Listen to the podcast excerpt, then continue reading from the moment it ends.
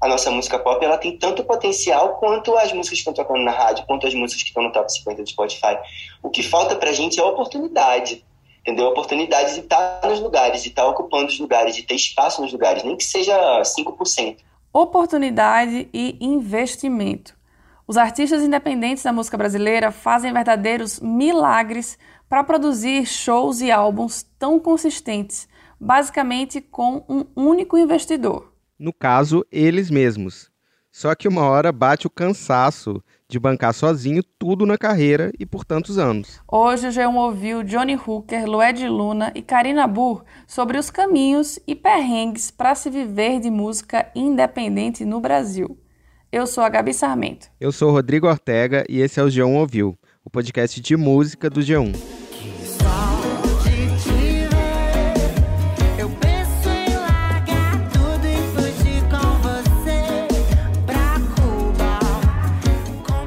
Muita gente pensa que ser artista é uma vida de mil maravilhas, viagens, glamour, dinheiro na conta, mas a realidade é bem diferente. Pois é, mesmo para quem tem muita grana, é uma rotina exaustiva, que tem suas recompensas, claro, mas também demanda muito do corpo, da mente e da vida. Imagine para a galera que é independente.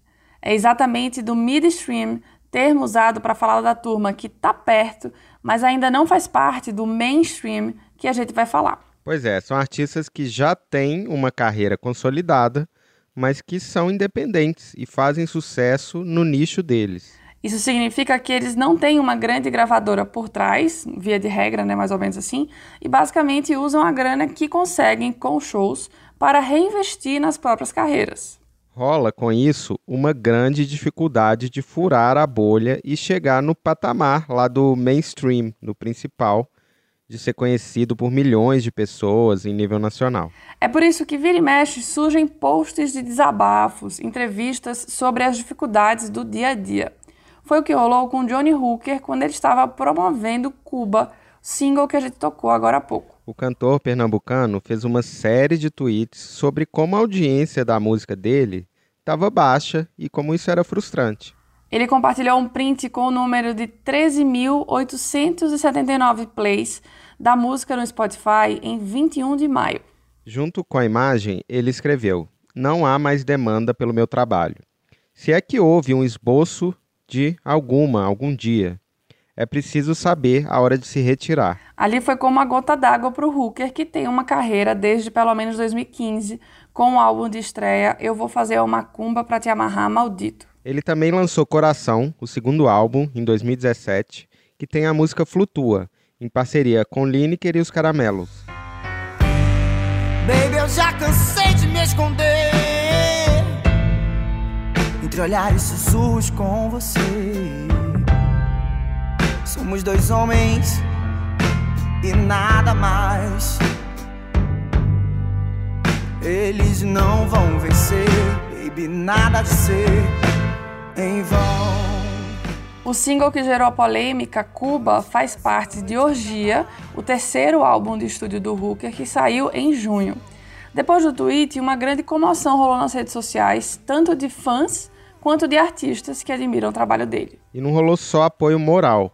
Com o burburinho, o número de plays também aumentou naturalmente. Fica a impressão de que era meio que um grito de socorro mesmo, né, sim. né, Ortega? Um oi, eu tô aqui, vocês podem me ouvir? É, sim, eu também tive essa impressão, é uma boa forma de explicar. Mas a gente quis sair do campo da dúvida e foi conversar com o Hooker sobre isso. A gente começou perguntando justamente sobre esse desabafo. O áudio tem algumas oscilações, infelizmente a gente teve alguns problemas técnicos, mas vamos lá. Toca aí, Kazu. Olha, desde o começo, quando as coisas deram certo, sempre foi um trabalho de reinvestimento, né?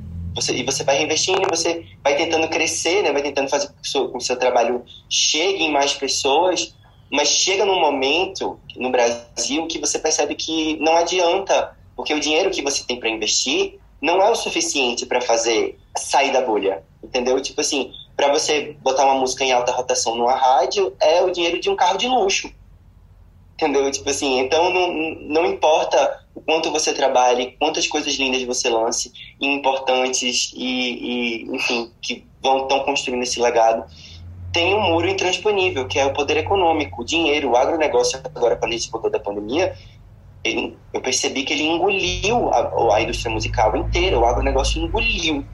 Assim, tipo, antes a gente ainda conseguia uma, uma posição numa playlist, uma coisinha, a gente até conseguia coexistir de leve, assim. Parece que agora o dinheiro foi tomou o quadro todo. Eu acho que a nossa, a, nossa música, eu, digo a música da minha geração, não só de artistas LGBT, mas dessa nova geração, a nossa música pop, ela tem tanto potencial quanto as músicas que estão tocando na rádio, quanto as músicas que estão no top 50 do Spotify. O que falta pra gente é a oportunidade, entendeu? A oportunidade de estar nos lugares, de estar ocupando os lugares, de ter espaço nos lugares, nem que seja 5%, sabe? Então, é, é, fica muito complicado e tem uma hora que as redes sociais também não entregam mais nada. Então, você lança uma música, se você não botar dinheiro, não chega em ninguém que você lançou, entendeu? Então, obviamente, a culpa não é do público, porque, enfim, está todo mundo tentando sobreviver no Brasil 2022, não, não está fácil, não tem nem tempo para ficar procurando, inclusive essa polêmica, essa repercussão toda dessa, desse desabafo, muita gente chegou comentando nas minhas redes sociais, no YouTube, falando, nossa, eu realmente estava distraído, eu não sabia que você estava lançando música, músicas novas. Nossa, que músicas ótimas, adorei. É. Aí parece que você precisa falar assim, gente, eu vou me jogar da ponte.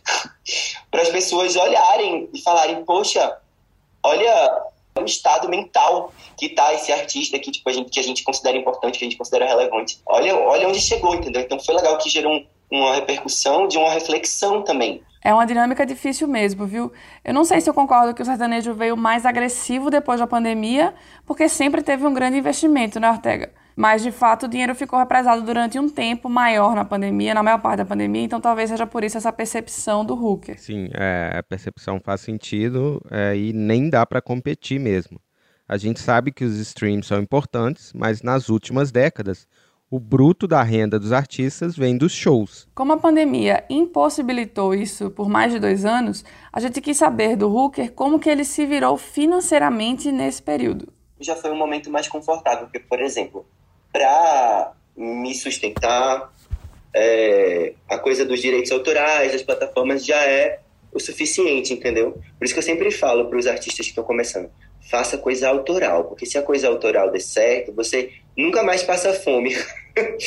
porque todo mês paga, é, pinga o, os direitos autorais na sua conta e você paga seu aluguel e a sua feira. E mantém seu estilo, mantém sua dignidade, entendeu? Então foi uma coisa assim que aí na, a gente fez algumas publicidades aqui e ali, então deu para ir tocando assim na pandemia, sabe? Uhum. Mas é, para realmente ter grana para investir, aí já, aí já não, já, já não é, entendeu? Já é só para ter grana para investir, teria que realmente me deixarem né, chegar em mais gente. Mas vamos em frente, né? Quem sabe um dia daqui. Outra coisa que eu acho horrível, assim, que eu sinto muito das minhas músicas é que, por exemplo, quando a gente lançou Flutua, eu ainda tinha um público bem menor, que era o público do, do Macumba e tal, daquela coisa que tinha acontecido ali, daquele pequeno fenômeno ali da, da, da, da, do povo que gosta mais de música brasileira, né? Que gosta mais de música independente, é, independente não, mas autoral, brasileira, nova, né? E aí eu sinto que flutua cada ano mais, ela foi crescendo mais e mais, sabe? Ela foi assim, foi um negócio que foi crescendo, tipo, é, no primeiro ano, aí teve, teve o, o, o momento lá no Rock in Rio Palínica, que foi super bonito, super marcante. Aí, mais pro final do ano, em dezembro, teve o clipe, que ficou super bonito, super marcante também, bem forte. Aí no outro, aí ela foi crescendo. Aí teve um ano que ela foi é, tema do primeiro especial LGBTQIA+, da Globo, da história da Globo. Aí regravei ela com Pablo, Vittar e Maju. Aí no outro ano é, tocou no BBB. Aí ela foi, ela foi crescendo, foi crescendo, foi crescendo, foi crescendo. Aí eu fico pensando, gente, se, se tivessem deixado lá atrás, quando eu lancei essa música chegar nas pessoas, gente, tanta gente ia ter ouvido, tanta gente ia ter amado, não precisaria ter passado cinco anos para ela virar o que virou. Outro exemplo, Caetano Veloso, que hoje em dia toca em todas as festas de música brasileira do Brasil inteiro, no final de semana. É só o que eu vejo no Instagram, o povo me marcando de norte a sul. Poxa, foi um negócio que foi acontecendo. Eu falei, gente, precisa ser póstumo. Assim, eu sei que não é póstumo, mas Demora tanto, né? Demora tanto, mas sabe por que demora? Porque a música é boa, mas ela vai chegando aos poucos nas pessoas. Porque ela não tem a máquina por trás, entendeu? Então ela vai chegando, vai chegando. Assim, eu falei, mas poxa, Sabe, vai, aí agora a gente lança Cuba. Aí daqui a cinco anos, Cuba vai estar tocando em todas as festas de música brasileira, de norte a sul. Eu tenho certeza. E aí eu vou falar, caralho, daqui a cinco anos eu vou ter 40, eu não sei nem se vou querer mais fazer isso, entendeu? Tipo, se vou estar morando nas montanhas, escondido, uma vibe assim, tipo... Não me preocupa, alguém por aqui me mostrou Caetano Veloso. Caetano Veloso.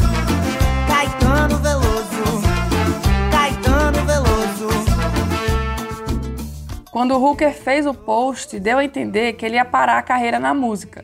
Mas não é bem isso que vai acontecer assim imediatamente. Ainda bem porque ele é super talentoso.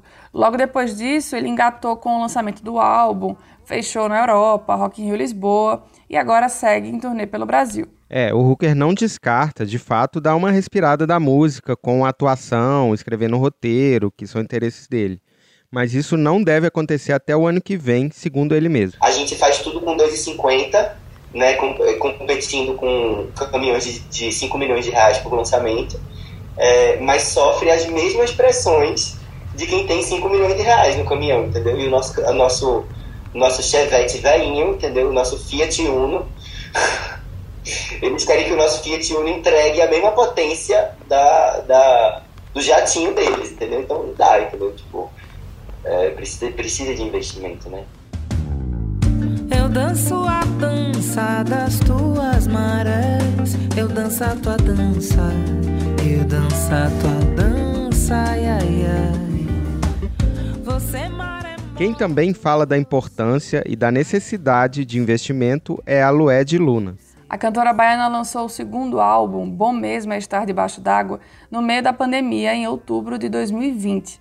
Ela canta de forma filosófica e reflexiva o amor com foco na mulher negra dentro dessas relações. O álbum tem muita influência do jazz e foi produzido pela Lued enquanto ela estava grávida do primeiro filho, o Dayo, com o produtor e rapper Zudzilla.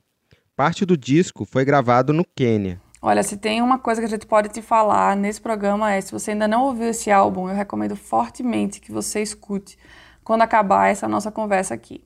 Mas o hit mais famoso da Lued é Banho de Folhas, do primeiro álbum, que chama Um Corpo no Mundo, que foi lançado em 2017. Vou pedir a Oxalá, Oxalá quem guia, Oxalá quem te mandou. Tanta volta pra nenhuma resposta, tanta volta pra nenhuma resposta, tanta volta pra nenhuma resposta. Esse álbum de estreia foi super elogiado pela crítica, bem recebido pelo público e fez essa cantora baiana fazer dezenas de shows pelo Brasil. O segundo disco vem na mesma pegada, nesse momento em que o mercado de shows vai ficando reaquecido. O álbum, inclusive, foi indicado ao Grammy Latino como o melhor álbum de música brasileira em 2021 e a Loed cantou na cerimônia. Eu danço a dança das tuas marés, eu danço a tua dança, eu danço a tua dança, ai, ai, ai. Você é maremoto, você. Quem vê de fora pensa que é só luxo, mas fala aí, Lued, como é que são os bastidores da sua carreira? O que que pega para você enquanto artista independente? É extremamente cansativo você ser sua única a sua própria embarcação, como eu digo numa canção minha. Eu sou minha própria embarcação. Às vezes você quer ter um motor ali, entendeu? Empurrando seu barquinho, você quer ter alguém ali para que reme com você, porque é, é, é, cansativo, assim, você ser sua única investidora sempre, para você é, realizar, né, querer fazer avanços na carreira, ou querer realizar um, uma turnê internacional, por exemplo, sabe? É, é cara, é custosa, é, é, é visto, é passagem, o dólar tá caro, etc, etc. Então, assim, poderia ter um, um, um, financiamento de uma marca, poderia ter um financiamento, um patrocínio, o que, o que for, mas não, não aparece. Mesmo com todo esse repertório que eu construí, né, mesmo com toda esse, esse, é, essa experiência e esse endosso do meu público, né? Eu tô nos festivais, eu tenho público, eu tenho seguidores. Quem não é um milhão hoje em dia, a grande a grande régua do, do sucesso é, é, é seguido na internet, mas assim, eu não estou fazendo soldados nos shows, eu não tenho uma carreira que é respeitada pela crítica, etc, etc. Isso não é o suficiente para eu ter essa esse motor. Será que tem que ser tudo partir de mim o tempo todo, sabe? E de uma equipe que também é composta por mulheres negras e que a todo momento tem que estar tá, é, provando que os meus desejos, as minhas ideias loucas, os meus trabalhos é, fazem sentido, né? Por exemplo, vender é, para um, um, uma gravadora, uma distribuidora, um disco que tem duas poesias, né, que tem músicas de seis minutos, em tempos de, de, de streams, de, de, de, de, três, de músicas de três minutos, ninguém mais faz disco, ninguém está mais interessado em conceito. É, é complicado, assim. É... E eu venho provando que sim, é possível ir na contramão, né? É possível é você se manter é, honesta com o que você acredita. Eu gosto de música, gente. Eu, olha, eu posso estar no Instagram fazendo meu close, eu posso. Mas a minha cachaça é música. Eu gosto de produzir música, eu gosto de estar no estúdio, eu gosto da música. Então, se a música pede uma poesia, de, da, sabe, pede a voz de Nina Simone. Eu não sei quanto isso vai me custar, eu não sei o trabalho que vai ser, mas eu vou atender, eu vou respeitar a canção, eu vou respeitar a música, sabe? Então, é, o bastidor é é babado, assim, o bastidor é, é confusão, gritaria, é, é, é, adoecimento às vezes. Eu tô com minha manager que está doente, muito provavelmente por causa de burnout, é, é, é, imunidade que cai, você pega uma virose do nada. É, enfim, é correria mesmo, correria, correria sem fim, mas é, é, compensa. Compensa quando você vê que, assim, apesar de a gente ter toda uma estrutura que não te dá condições e que te nega uma série de coisas e que te dá vários nãos, e são vários nãos, são vários nãos o tempo todo, a gente realiza. Eu também não me deixo, me, o meu barco anda, meu barco, meu barco vai, entendeu, querida? Meu barco não, não fica parado. É, enquanto que eu estou fazendo aqui com, com mil, tem gente com 100 milhões, e essa pessoa que já tem 100 milhões consegue mais milhões ainda para se realizar. E o artista independente nunca consegue. E, uhum. e aí, qualidade artística, a gente não. Isso é muito subjetivo, a gente não, não pode entrar nesse mérito. Mas a gente também não pode tirar o mérito de que esse artista independente está fazendo algo caro, rico e de qualidade para a música brasileira. Entendeu? Ain't got no bad,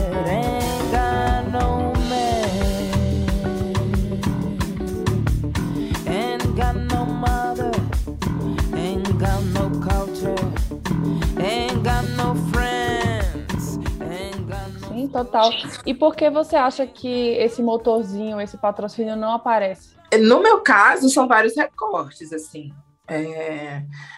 Pode ser que agora o que está ditando é, é, é rede social, e aí se você não não é a blogueirinha, não é aquela artista que, além de ser artista, além de criar, além de gravar, além de fazer show, além de se, de se cansar, ter saúde, você ainda tem que estar ali se expondo 24 horas para você ter engajamento, para você ter seguidor, talvez eu sou, eu tenho uma, um, um, perfil mais low profile, eu sou mais reservada, faço um esforço porque entendi que é, é, é o que está dado, mas assim, era muito mais legal quando eu só precisava ser cantora, entendeu? Eu não preciso ser cantora e blogueira. Então, assim, acho que isso está ditando muito, né? A internet é a grande, o grande, a grande régua para determinar quem tem valor e quem não tem.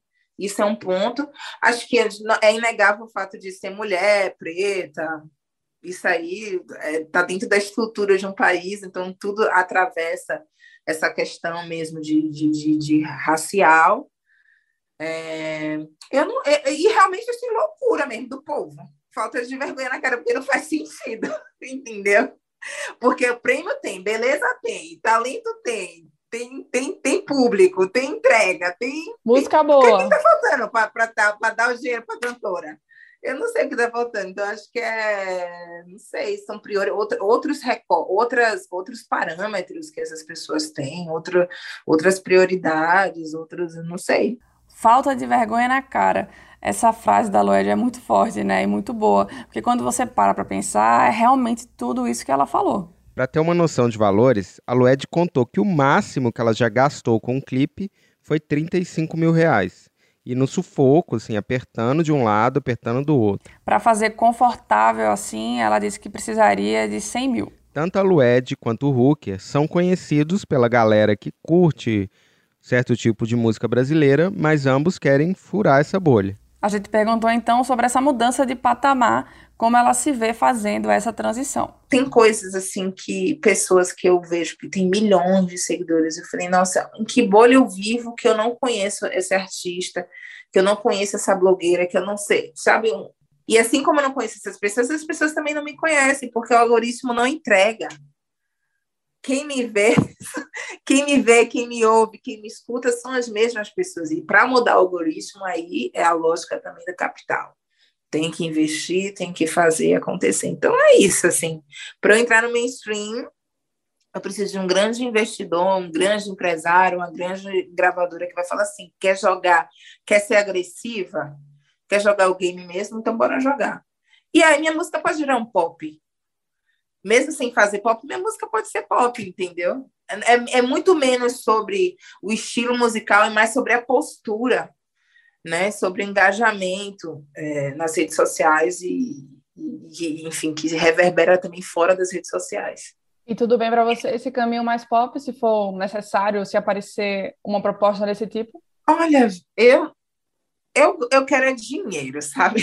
eu, eu amo minha vida, eu amo meu público, eu amo poder ir no mercado, eu amo ter minha, minha, minha individualidade, minha, minha, minha, minha família é, preservada. Eu amo tudo que eu tenho, tudo que eu conquistei, mas podia estar com mais dinheiro. Acho que é, hoje na minha carreira a única coisa que me incomoda, sabe? Uhum. De, pô, se eu quero realizar uma coisa, não precisar sair de mim sabe? Quero fazer um clipe, tem dinheiro, alguém vai botar o dinheiro para fazer o clipe. Quero fazer uma turnê, tem dinheiro, alguém vai botar. Acho que é só isso que me incomoda hoje. Menos é, a minha posição, assim, é, o reconhecimento seria muito é, importante ter esse reconhecimento, assim, de... Mas eu tenho. Porque é isso, assim, o mainstream o mainstream é ótimo, a gente fica conhecido, todo mundo conhece, ganha muito dinheiro, faz várias pubs, mas o mainstream eu percebo que ele é mais é, cinético, ele é mais, ele é mais é, volátil, sabe? O mainstream ele não, ele não, ele é permanente. Entendeu? Enquanto que o artista independente ali do mainstream tá com o seu público ali, fazendo seu show, fazendo seus festivais ali há 5, 10 anos o mainstream está sempre procurando um novo, está sempre procurando um hit, está sempre procurando a outra cara, sabe? E, e, e, eu percebo que no independente, no mainstream, isso é menos, é uma demanda menor, assim, pra, uhum. pela novidade, sabe? Eu, eu posso estar enganada, mas eu percebo isso, assim. Quando você fala muito desse investimento, né, me recorre uma outra pergunta que é mais ou menos nessa linha, mas é como tá próximo do sertanejo, do funk, do popzão mesmo, né? Esse investimento. É. Então, como faz para sobreviver fazendo música no Brasil que não seja o sertanejo, o funk ou um hit do TikTok, por exemplo? A gente vive com dignidade, sim. É, eu vivo de show, é, basicamente de show e é, graças aos deuses, aos orixás, eu vivo dignamente da música, crio meu filho muito bem, todo bem alimentado, assim, tem uma certa estabilidade. Consegui conquistar essa estabilidade, mas isso sou eu. Conheço pessoas é, do independente que ou estão querendo abandonar as carreiras, ou estão trabalhando com outras coisas, ou estão sendo músico de outros músicos mais enfim, mais famosos, com mais reconhecimento, para uhum. poder conciliar com a própria carreira, para mim é importante ter chão, para mim é importante ter casa própria, para mim é importante ter garantia de saúde, para mim é importante pensar na aposentadoria, porque sabe lá Deus amanhã o que, que vai acontecer, sabe? Então, essa, essa educação que eu tive de dois pais funcionários públicos, tanto pai quanto mãe, isso eu trouxe para a minha vida, então eu não sou deslumbrada, sabe? Um dinheiro que uhum. entra, eu sei que esse é um dinheiro muito suado, que tem, tem que ser muito bem investido, e, e, e, pensar e me pensar no futuro, né? Eu me penso no futuro, assim. Eu quero ser cantora, quero ser cantora até o fim, como Elza Soares, mas com qualidade de vida, com dignidade, com perspectiva, sabe? No dia que a música não estiver mais dando isso, eu vou procurar outra coisa para fazer e vou botar minha música na internet e é isso, sabe? Eu não, eu não vou, eu eu não, ela não é mais importante que a minha humanidade, assim. E graças a Deus, é, ela está alinhada com minha humanidade, alinhada com com ela, ela é muito generosa comigo, porque eu também sou muito generosa com ela, eu abdiquei de muitas coisas, né? É, renunciei muitas coisas, então uhum. nós estamos assim em consonância. Bem lúcido esse pensamento da Lued, né? Uhum, concordo. E, e mostra como ela trata a música como ofício, como profissão, sem deslumbre, sem romance, né? Pois é, e quem também falou com a gente muito claramente sobre isso foi a Karina Burr. Da primeira vez chorei demais. Da segunda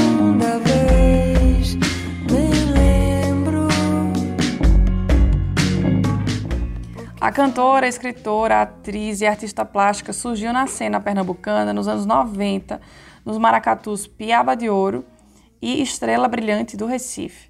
O primeiro álbum é de 2010, Eu Menti Pra Você. Eu menti pra você. Não, desculpa, eu não vou cantar. Isso mesmo. Eu sou uma pessoa má. Eu menti pra você. Eu sou uma pessoa má. Pra você.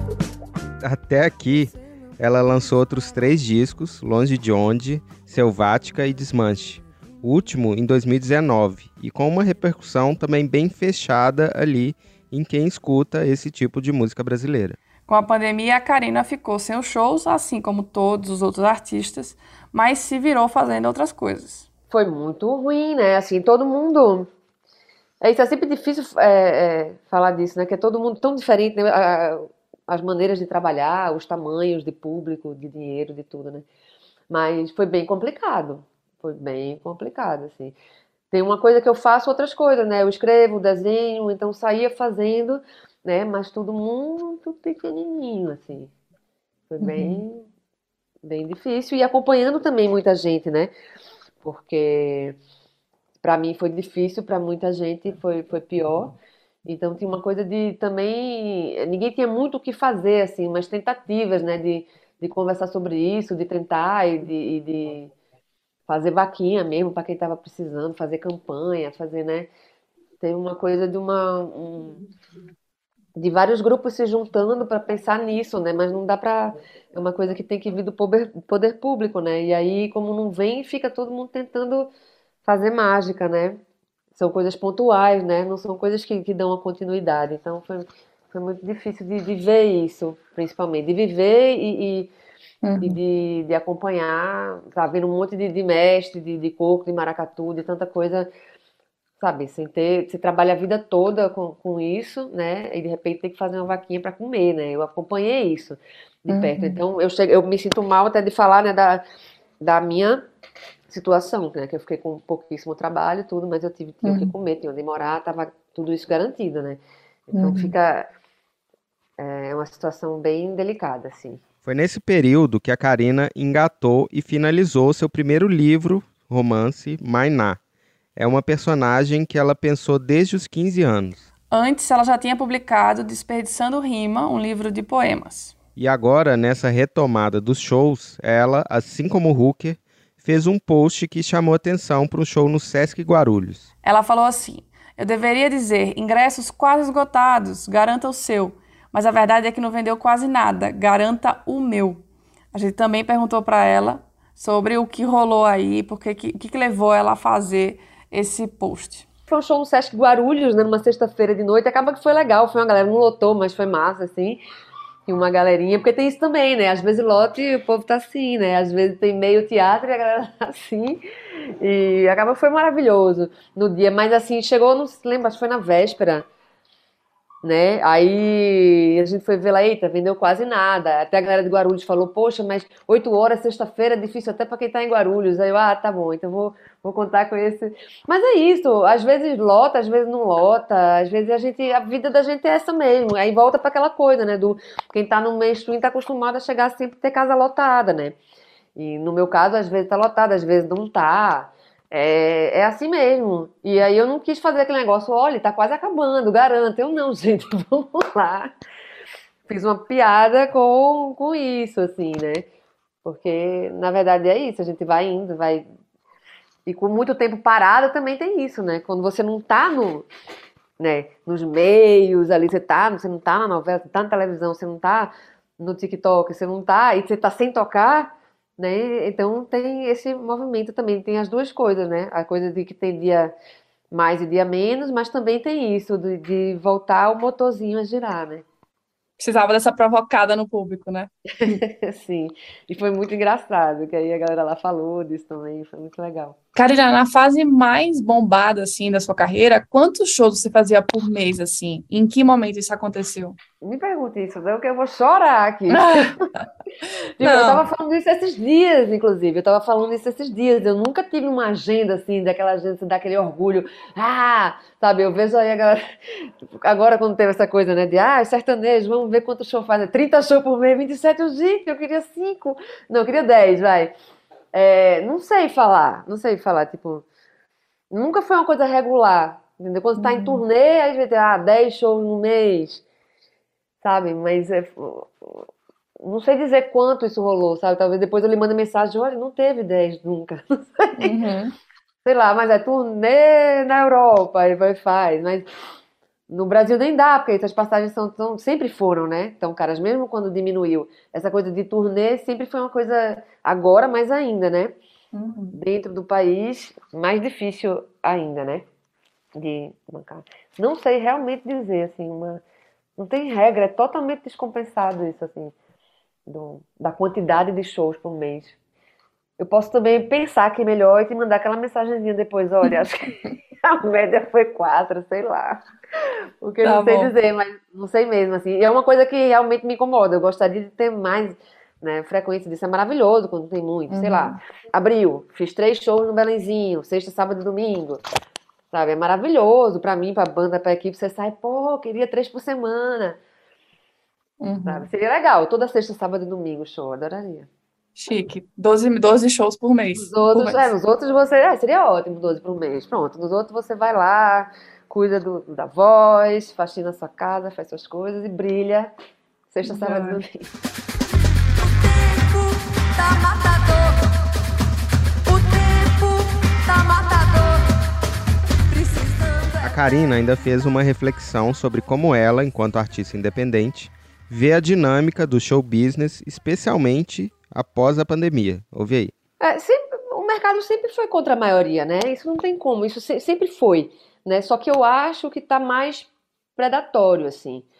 Porque, e principalmente com a pandemia, que todo mundo ficou muito tempo, né? Quem trabalha com isso não pôde realmente fazer, então perdeu-se uma coisa fundamental para a maioria, que é estar tá ali para todo mundo, lógico, né? É estar tá ali com o público e mover aquilo de alguma forma. E aí, quando passa a ser só o digital, aí acabou para a maioria, né?